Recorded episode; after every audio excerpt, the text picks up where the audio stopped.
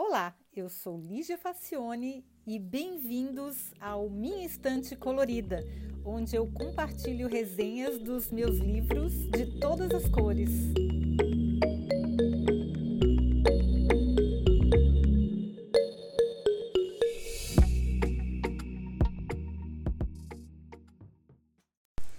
Olá! Hoje a gente vai falar sobre um livro antigo, mas ele é sempre atual. Eu estou falando do Design Thinking, uma metodologia poderosa para decretar o fim das velhas ideias, do Tim Brown. Eu li esse livro em 2010, faz muito tempo, mas eu fico impressionada como ele sempre continua atual, principalmente para quem está interessado em inovação, porque é disso que esse livro trata. Então, o Tim começa explicando que o design thinking foi um termo que ele cunhou para conseguir expressar a diferença entre ser designer e pensar como designer. Ele fala da migração do design do nível tático e operacional para uma abordagem mais estratégica. Por isso, os CEOs gestores, administradores, executivos, gerentes, vendedores e até estagiários deveriam pensar como designers. Só assim as empresas conseguirão ser inovadoras no sentido mais radical da palavra. Parece confuso? Peraí que eu explico. Quer dizer, o Tim explica pra gente. Olha só é que os designers têm passado as últimas décadas buscando o compromisso entre as necessidades humanas e a tecnologia disponível, sem nunca perder de vista as restrições práticas do negócio. E conseguem fazer tudo isso levando em consideração a intuição e a capacidade de desenvolver ideias que tenham um significado emocional além do funcional. Então não é só fazer uma coisa que funciona, mas alguma coisa que tem um significado emocional para a pessoa também. A ideia é aplicar a maneira como os designers pensam, que é a combinação do racional com o emocional, em qualquer situação, seja uma questão social, seja um desafio de mercado. Ou seja, o design thinking é usar as ferramentas que os designers sempre usaram para projetar, para fazer os seus projetos, mas para qualquer outra coisa que não seja os projetos clássicos de design. Então, é pensar como um designer, ou seja, combinar o racional e o emocional. Eu gostei especialmente do capítulo onde ele fala das restrições. O Brown lembra que sem elas o design não pode ser criado. Olha só, o pessoal que reclama que não tem liberdade de criação, a gente precisa de restrições para criar. E não sou eu que estou falando isso, não. A disposição e até a aceitação empolgada das restrições são partes fundamentais do design thinking, que é uma dica valiosa para quem vive choramingando, né? Como eu disse, ah, eu não tenho liberdade de criar, mas gente, liberdade absoluta não existe.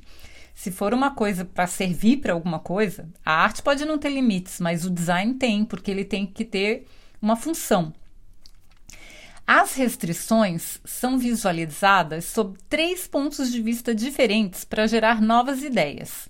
A primeira é a praticabilidade, ou seja, é possível funcionar do ponto de vista funcional.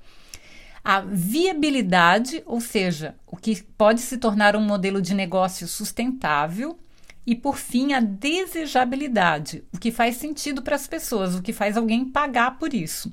Então, Qualquer projeto design thinking ele tem que ser praticável, ou seja, tem que funcionar, tem que ser viável, ou seja, o modelo de negócios tem que ser sustentável, tem que render dinheiro e desejável, ou seja, que as pessoas queiram pagar por isso, queiram comprar. O Brown explica que, enquanto os designers aprendem a solucionar as restrições, os design thinkers navegam nelas com criatividade. Isso acontece porque o foco é desviado do problema para o projeto. É que os problemas que confrontar, confrontar os problemas que confrontaram os designers no século XX, ou seja, projetar uma identidade visual, criar um novo objeto ou criar um ambiente, não são os que definirão no século XXI. Agora a gente tem outros, outros requisitos, outras complexidades, é, são outras coisas. Então ele diz que a próxima geração de designers deverá se sentir tão à vontade na sala de um conselho de administração como no estúdio e deverá analisar todas as questões, do analfabetismo de adultos ao aquecimento global, passando por hábitos alimentares, como um projeto de design. Então, ele diz que um designer deveria, e eu vejo que tem muitos que ainda não chegaram lá, mas, mas tem muitos que sim, que estão pensando no design não apenas se você pede para um designer é, projetar uma marca gráfica ou um objeto qualquer, um produto, ele não deve pensar só nas, nas especificações do produto, mas todo o entorno, todo o modelo de negócio, todo o impacto no ambiente, o relacionamento com as pessoas e com a comunidade, todos os stakeholders. Então, é, existem muito mais variáveis do que existiam antes no século XX. E tem mais. Acabou-se aquela história de eu sou profissional e eu sei o que é melhor para você. O Tim fala do estudo da sua colega Jane Surrey é, sobre a evolução do design thinking, na medida em que ele migra de designers criando para as pessoas para designers, designers criando com as pessoas. E no final, as pessoas criando por si próprias. É um baita de um tapa no ego eu, mas eu concordo com, totalmente com ele que esse é o caminho. Porque é, é, uma, é uma coisa que eu observo bastante nessa, nos profissionais dessa área, aliás, dos profissionais das áreas criativas de uma maneira geral. É o tamanho do ego, né? As pessoas ficam muito preocupadas com quem vai assinar o projeto, com direitos autorais, que são coisas importantes, mas não podem ser o foco da existência do profissional, né? É, até porque a gente tem que pensar na cocriação porque o cliente ele cocria o projeto junto com o designer, pelo menos se ele usa método, o, o método design thinking. Existe uma cocriação e um bom designer, o bom design é sempre cocriado, sempre tem a participação do usuário no desenvolvimento. Pelo menos é, é o jeito mais eficiente e, e, é o que mais funciona, é o que mais é, os bons designers, os designers mais celebrados, renomados e reconhecidos utilizam. Eles ouvem o cliente, eles não só ouvem, mas como eles convidam os clientes para participar do processo criativo. Bom, a proposta é que as ideias sejam geradas em conjunto com as pessoas que serão impactadas por elas, que os protótipos sejam construídos e testados ainda durante o processo Ninguém está à procura da solução correta, definitiva e insubstituível, mas do caminho que conduz à melhor maneira de fazer com que a experiência seja significativa e importante. É claro que há conflitos a se resolver, mas mais do que criatividade, o grande talento do design thinker é o pensamento integrativo. Tem um livro até que eu já resenhei que, que fala sobre isso, que é do Roger Martin que se chama o pensamento integrador. Então, o designer não é mais aquele sujeito que é o, que é o artista, que se vê como um artista, mas ele é mais um líder, um agregador de ideias que vai consolidar essas ideias todas, essas, essas visões todas num método e vai é, desenvolver um produto ou um serviço. Bom, o Tim, não por acaso, é o presidente da Ideal, que é uma das empresas de design mais inovadoras do mundo e dá vários exemplos práticos do que nós estamos falando. Um é o caso de uma empresa que planejava construir um trem de alta velocidade entre as principais cidades americanas e contratou a Ideal para projetar o design dos assentos. Eu sempre uso esse exemplo nas minhas aulas quando eu falo sobre design thinking, que é o, o, o exemplo mais essencial. Então, é, é a Ideal foi contratada para projetar um assento de um trem. Só que o que, que a Edil fez? Ela fez uma ampla pesquisa, ela tentou se colocar no lugar do usuário, ela usou a primeira parte do design thinking, que é empatizar, e tentar olhar todo o sistema do ponto de vista do usuário e descobriu que uma jornada normal de trem era composta por 10 passos, desde chegar até a estação, estacionar, comprar o bilhete, até chegar ao destino. E a sacada foi que eles descobriram também que o passageiro só se sentava no trem no estágio 8. Então, tinha muita coisa para melhorar a experiência antes e depois do passageiro se sentar.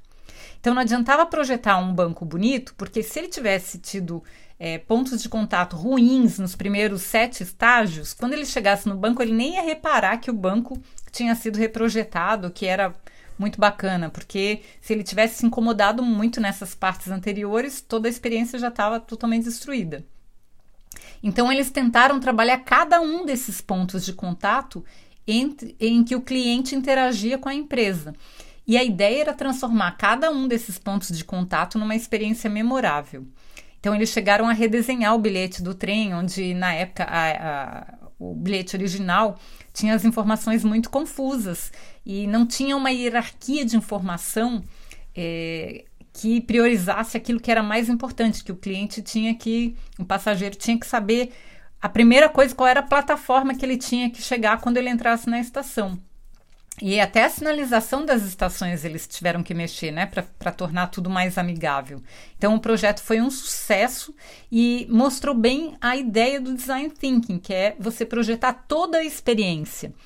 Eu preciso continuar tendo designers para projetar, por exemplo, o banco.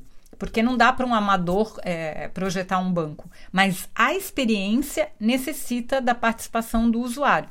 O banco também, mas num, num estágio menor, né? O, o, profissional de design vai projetar o banco porque ele tem os conhecimentos técnicos que precisa para isso. Mas a experiência como, como um todo, eu preciso do olhar do usuário. Então é, é, é bem interessante isso. E aí é que entra o design de serviços. Quando eu penso no processo todo, em todas as situações em que a pessoa interage com a empresa, me concentro em melhorar essa experiência, eu estou falando de design de serviços. Então, o design de serviços nada mais é do que o design thinking aplicado ao setor de serviços. Viu? Nem é tão. é, é, é até bem simples. Pois é, aí eu penso que todos os designers e não designers deviam ler esse livro, principalmente gestores. Eu ouso sugerir que devia ser uma leitura obrigatória nos cursos de gestão, de administração, não só nos cursos de design, né? Porque eu concordo muito com Tim Brown quando ele diz que o design é algo, é algo tão grande e tão importante para o mundo que não pode ser deixado apenas nas mãos dos designers para que os designers sejam valorizados, é importante que as outras pessoas, os outros profissionais entendam sobre qual é esse trabalho, em que consiste esse trabalho.